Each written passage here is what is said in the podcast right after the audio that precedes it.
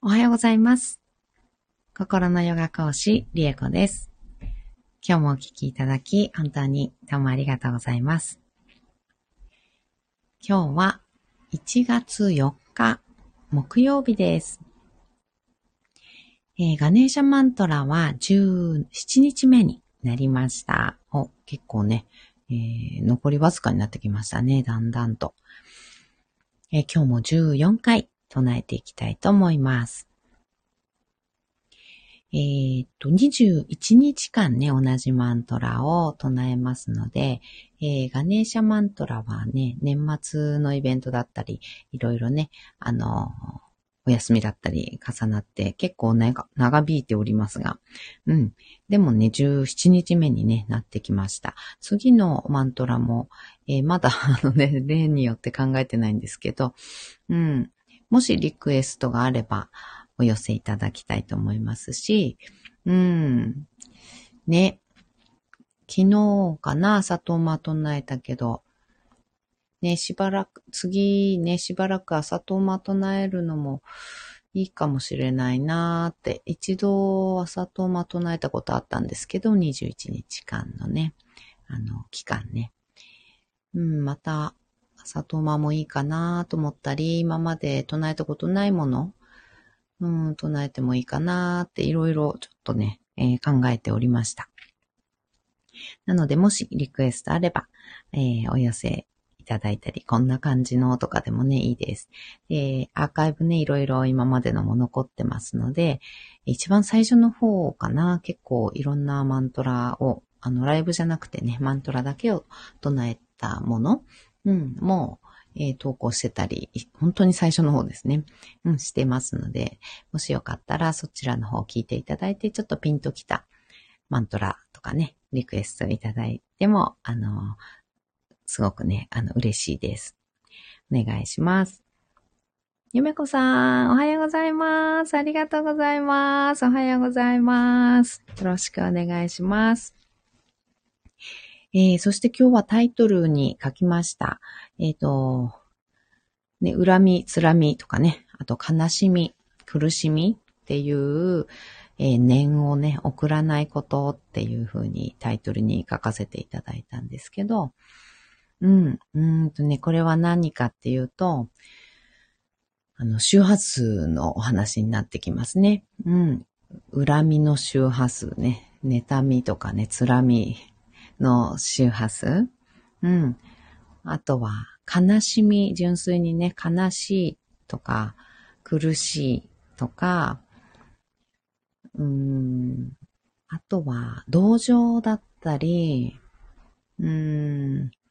壮感のようなね、あのものだったりっていう周波数っていうのを、あの、発しすぎない方が自分のためでもあるし、相手のためでもあるので、そこの部分っていうのを少しね、あの、解説というか、していきたいなと思いました。はるかさん、おはようございます。ありがとうございます。お初にお目にかかります。ありがとうございます。コメント嬉しいです。うん。そうそう。例えば、うん、例えば、なんですけど、あの、何かね、誰かに、から相談を受けたりとか、すごい悲しい出来事があって、で、それをね、こう、話してくれたり、まあ、愚痴レベルでもいいんですけどね。うん。何か話してくれたりとか、こんなことがあったんだとかっていうことをね、話してくれたりしたときに、あの、お話をね、一生懸命聞くじゃないですか。で、一生懸命聞いていくだけれども、うん、その悲しみに寄り添うっていうのはすごく大事。共感するっていうのかな。そういうことがあったんだね。こんな風に悲しかったかなっていう風にね、寄り添って考えるっていうのはすごく大事で、共感コミュニケーションっていうね、NVC っていう、あの、コミュニケーション法。あの、ノンバイオレンスコミュニケーションの略なんですけど、共感コミュニケーションとも言われていて、それの、あもう、それも心のヨガの教えの中にありまして、で、私、その講座もね、やったりしてるんですけど、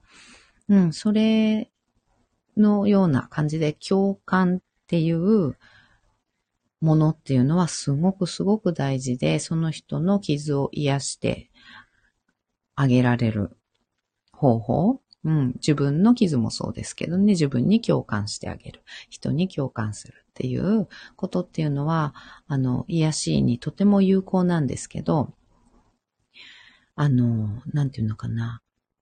自分がね、それに近いような体験をしたことがあるような場合には、なんていうのかな、その気持ちわかるよっていう感じで、自分が悲しく、一緒になって悲しくなってくるとかね、苦しくなってくるとか、うん、辛さっていうのに寄り添ってるんじゃなくて、自分、あの、その方のね、その方の苦しみとか悲しみに寄り添ってるんじゃなく、自分もそういうことあったよっていう自分の悲しみに浸あの、再、あの、なんていうの、再び浸っているっていう、あの、だけの状態っていうのが結構あるんですよね。うん。で、まあ、体験したことなかったとしても、その人の話を聞いて一緒に悲しくなっていく。一緒に苦しくなったり、えー、怒りが湧いたりね。まあ、怒りとかはもう、うん、あると思います。怒りが湧いたり、うん、っていうことが割とよくあります。うん。で、一瞬ね、そこの話の場とか、うん、で、そういうふうに寄り添っている間に自分もなんか腹立ってきたとかね、あの自分も悲しくなってきたり苦しくなってきたり、あのするっていうのは、まあよくあることで、あの共感して寄り添っているがゆえだったりもするんですけど、でもなんていうのかな、うんとね、やっぱり自分ごとではないはずのことを、うん、自分もその人の気持ちになっているかのように、同じになっているかのように、うん、ずっと苦しむっていうのかな、うん。ずっと悲しんだり苦しんだりする。で、まして、自分のね、過去の体験を振り返って、あの、自分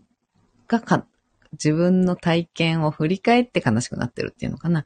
うん、なんか、わかるよって言って私もそうだったから、みたいな感じで自分の話になっちゃってる。自分の苦しみになっちゃってるっていうようなことっていうのが結構あって、で、その悲しみ、苦しみ、恨み、つらみという周波数を放ち始める。自分もね、今自分はそういう状態ではなかったのに、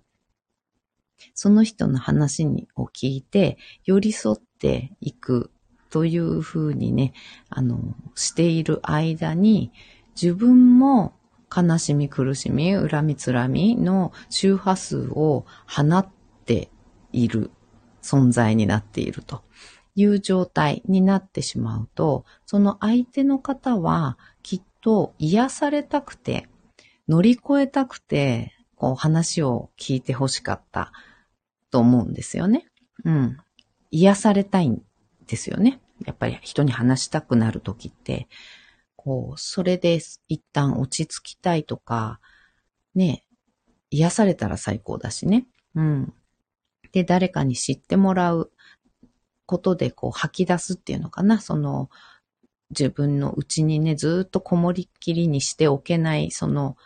不安だったり悲しみっていうのを人に話すことによって放出するっていう効果もありますしね。で、人が理解してくれたり話をよく聞いて寄り添ってくれたらとっても癒されるから、だから話したくて話しているわけなんですけど、うん、癒してあげるどころか何かこう増幅させるようなエネルギーを送ってしまっている場合が結構あって、癒されたくて話してくれてるのに、こちらもどんどんどんどん悲しみに暮れていくっていう周波数を放ってしまうと、いつもずっとその悲しみから抜けれないというか、増幅させてしまうような、一緒になって同じ周波数、悲しみの周波数を放ち続けるっていうループに入ってしまう。っていうことがよくあるんですよね。なので、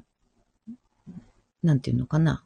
こう話を聞く方、相談を受ける方っていうのは、うんと、そこの悲しみに集中してフォーカスするんではなくて、その人を癒すっていうかんあ思いっていうのかな癒すっていう方向にフォーカスして話を聞いてあげてほしいなって思うんですね。自分もその悲しみに入り込んじゃうんじゃなくて。うん。そして自分も悲しくなって悲しみの周波数を放つんではなくって、癒す、どうしたら癒せるかなどうしたら希望の方へその人が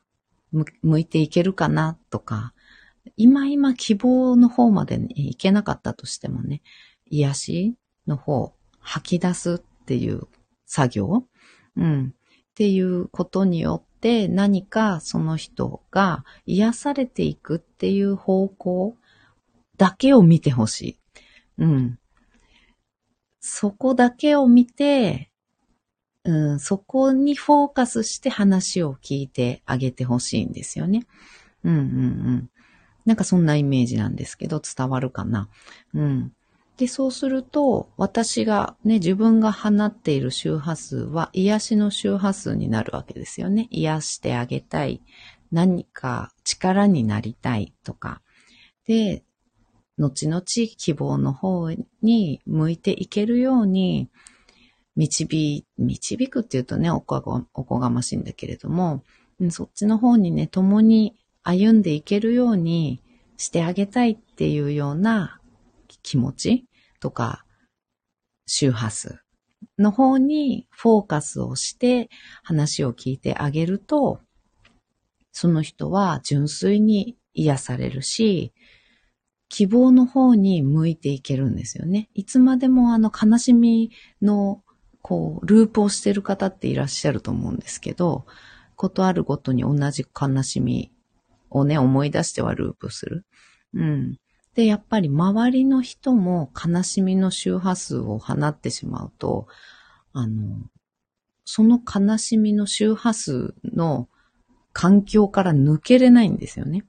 うんうん。なんかわかるかな？うん。だから、悲しんでる人がいたら、一緒に悲しみの周波数を、あの、盛大に発するんではなくって、どうしたら癒されるか。癒して、楽になって、前を向けるかっていうところにひたすらフォーカスをして話を聞いてあげる。うん。で、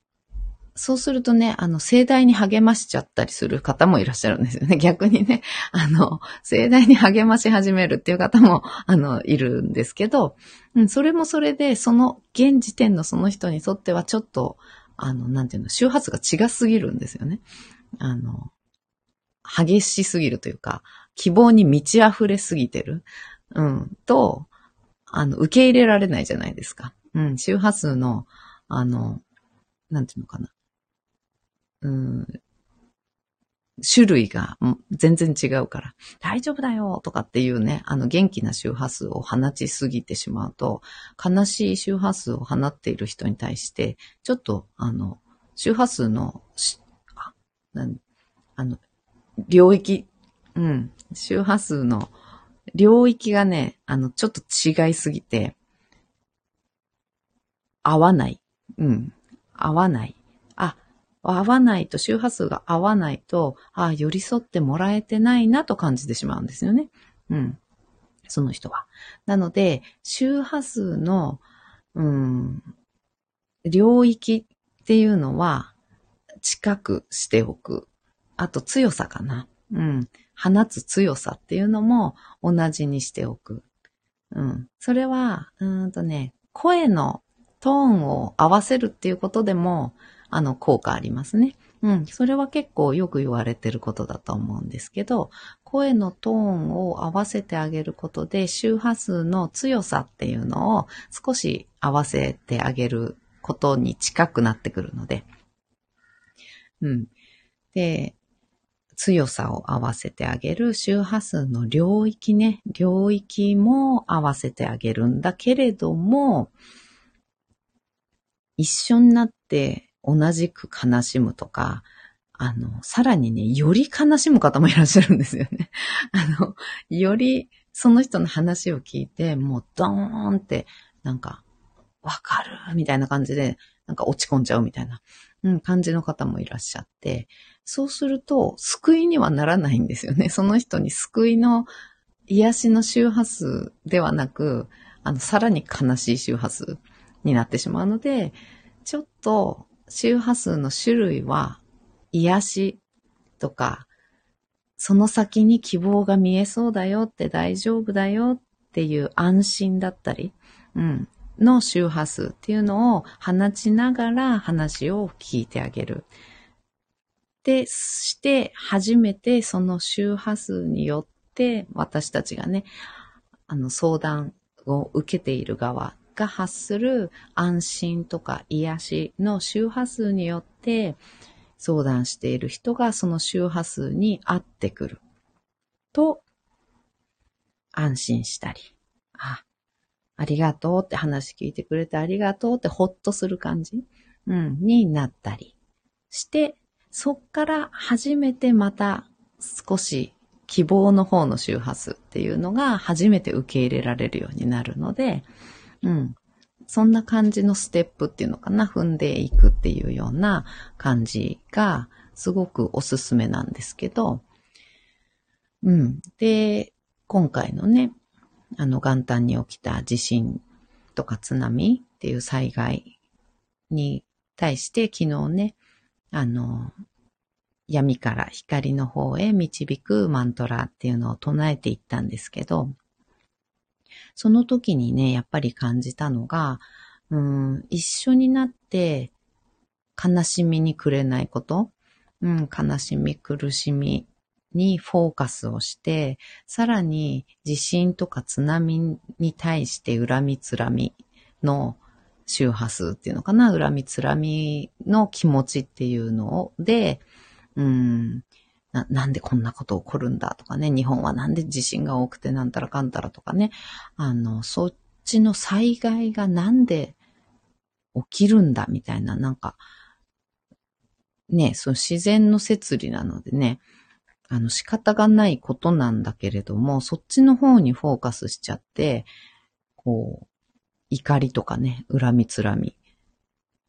の方にフォーカスする。っていうことが起きやすいんですよね。で、いろんなニュースとかを見て、悲しんだり苦しんだりするっていうのに全、こうなんていうのかな、全国の悲しみ苦しみの周波数がすごく上がってしまっている状態になってしまうので、やっぱり一番は実際に支援したり、行動、そのボランティアに行くとかね。で、何が必要かっていうことをね、情報を、具体的なね、情報をキャッチして、その今必要なことっていうのを支援したり、行動を起こしたりするっていうのが一番ですよね。もちろんそれが一番、その、本当の寄り添いだと思う。うん。だけども、それがね、みんながみんなできるわけじゃないじゃない？遠くに住んでたり、ね、お仕事も毎日あって。で、そしたらボランティアに行くとかもできないだろうし、多額のね、支援金とかっていうのを送るっていうのもできないかもしれないけれども、そうできないんだったら、せめて、あの、恨みつらみとかね、あの、悲しみ苦しみっていう周波数を私が発さないことっていうのってすごく大事だと思うんですよ。うん。かといって賑やかに、あの、しろっていうことではないですよ。うん。別に賑やかに、あの、パーティーしろとかって言ってることじゃなくって、うん。うん、そう、悲し、もっとさらに悲しみ苦しみの周波数が日本中に広がるっていうことで、そういうことを、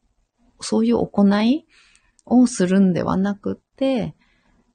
癒しですよね。さっき言ったように癒しとか、安心とか、大丈夫っていう周波数。きっと、ここから大丈夫になっていくって思えるような日本中がね、もちろん被災地の方がね、うん、思えるような周波数をみんなが、全国のみんなが発していくっていうのって、すごく大事だと思うんですよね。うん。具体的な何か支援っていうのが一番ね、本当に必要なことだからね、今。うん。それをする。で、それができない環境とか状況だったり、ね、場所だったりするのであれば、せめてね、そういう周波数を送らないこと、そういう念を送らないことってすごく大事だと思います。うん。悲壮感ね。悲壮感を、の念を送らない。希望の方、癒しの方。うん。大丈夫。安心っていうかね、ほっとするような、安心できる明日があるはずっていう、そういう気持ちになれるような周波数をみんなが放っていくってすごく大事じゃないかなっていうふうには、あの、思います。うん。東日本大震災の時も、やっぱりね、あの、絆っていうところにフォーカスをあの、したんですよね。現地の方々も、あの、全国のね、方々も、絆っていうところにフォーカスをして、した時から、震災があったからこそ気づかなかった気づきっていうのに、あ、絆っていうのに、あの、気づくことができたよねって、被災地の方が言い始めたんですよ。うん。本当に辛かった。けれども、その時はね、その時はもう、やっぱりその最中って、最中じゃないな。その、うん、瞬間というかね、その時っていうのは、確かにそこにね、現地の方はフォーカスできないかもしれない。うん。けど、みんなが大丈夫だよって絆を持って、助け合って、行こうっていう風なところにフォーカスして、絆っていうワードっていうのを掲げた時に、うん、掲げた時っていうよりは、そういうことに気づいて、誰かが掲げたわけなんですけどね。うん、そういうのに気づいていくっていう周波数を放ち始めたからこそ、やっぱりそこから始めて、震災があったからこそ、今まで気づかなかった絆に気づいて、そこを強固にしていくっていうことが、未来に希望につながっていくよねっていう発想になったんですよね。うん。で、すごく実感をしています。うん、ジョニーさん、グッモーニー。グッモーニー。ありがとうございます。嬉しいです。うん、という感じなので、やっぱりね、うんと、現地の人の悲しみ、苦しみっていうのに寄り添いながら、だけど悲壮感にこちらがね、こちらが悲壮感の周波数っていうのを放ち続けないことっていうのってすごく大事だと思うので、うん。なんかその辺をね、こう、いろんな方がちょっと意識して大丈夫っていうね、周波数。うん。助けてあげるっていう。だから安心してほしいっていう周波数であったりとか。うん。そういうのをね、あの、発してあげた方が、復興っていうのかな。希望の方に、うん、迎えると思うんですよね。復興に確実に向かっていけると思う。うん。ので、うん、ぜひともね、あの、そんな思い、そんそういう念、うん、っていうのを、え一人一人の方がね、送っていただけたらなと思っております。はい。ではでは、えー、ガネーシャマントラね、17日目、14回唱えていきたいと思います。はい。では、深く座って座を見つけていきましょう。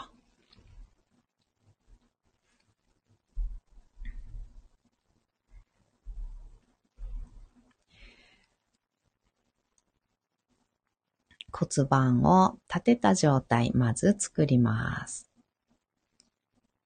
背骨を自由に、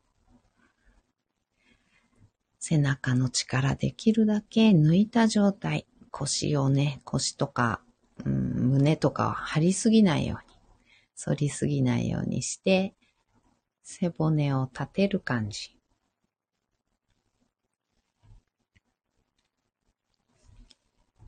背骨の一番てっぺんに頭をそーっと乗せてあげましょう。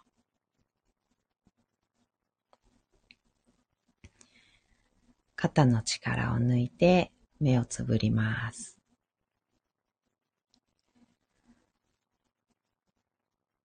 大きく息を吸いましょう。吸い切ったところで少し止めて、全部吐きます。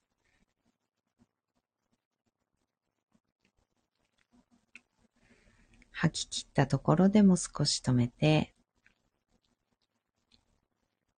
あと2回繰り返しましょう。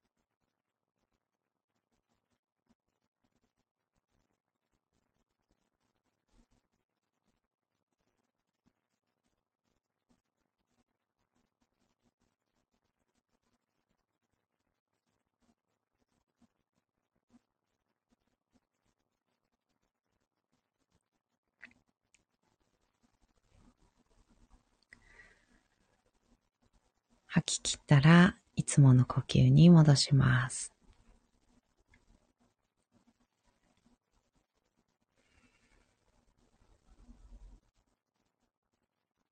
カネーシャマントラ14回唱えていきます。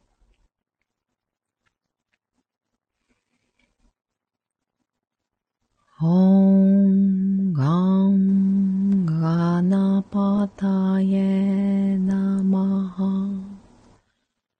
こんがん、かなぱたえ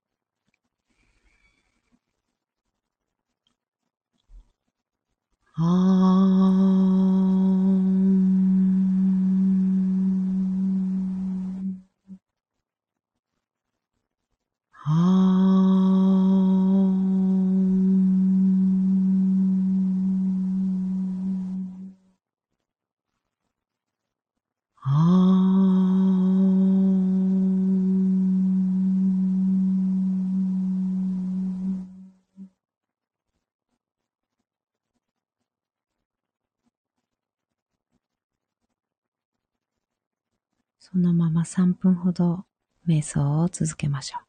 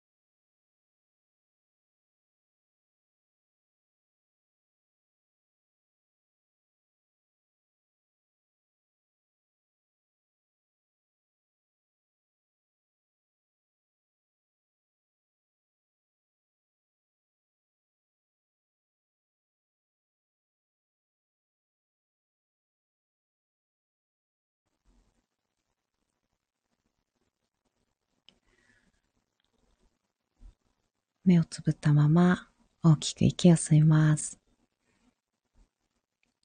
吸い切ったところで少し止めて全部吐きましょう。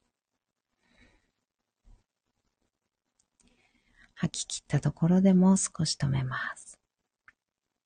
あと2回繰り返しましょう。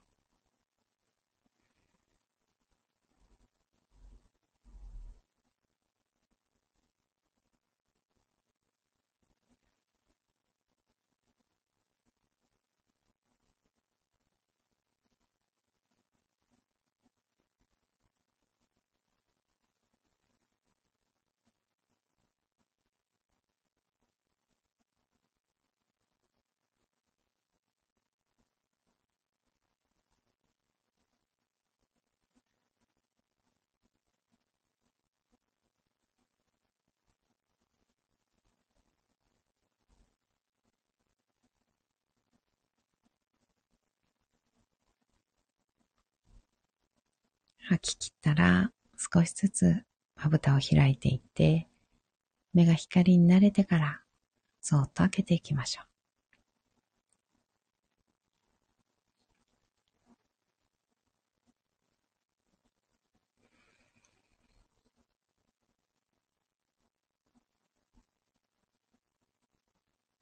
目を開いたら、もう一つ、大きく息を吸います。しっかり吐きましょう。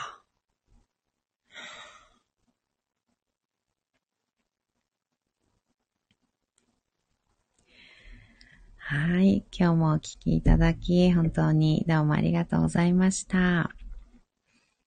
今日はね、えー、タイトルにも書きましたけれども、えー、昨日ね、あの、闇から光の方へ導くマントラを唱えていて、なんていうのかな、気づいたことというか、改めて、うん、もうほんとその名の通りね、闇から光の方へ導くマントラなので、うん、光の方へ導くっていう周波数って本当に大事だなってすごく感じたんですよね。うん、唱えながら、やっぱり闇にとどまるような、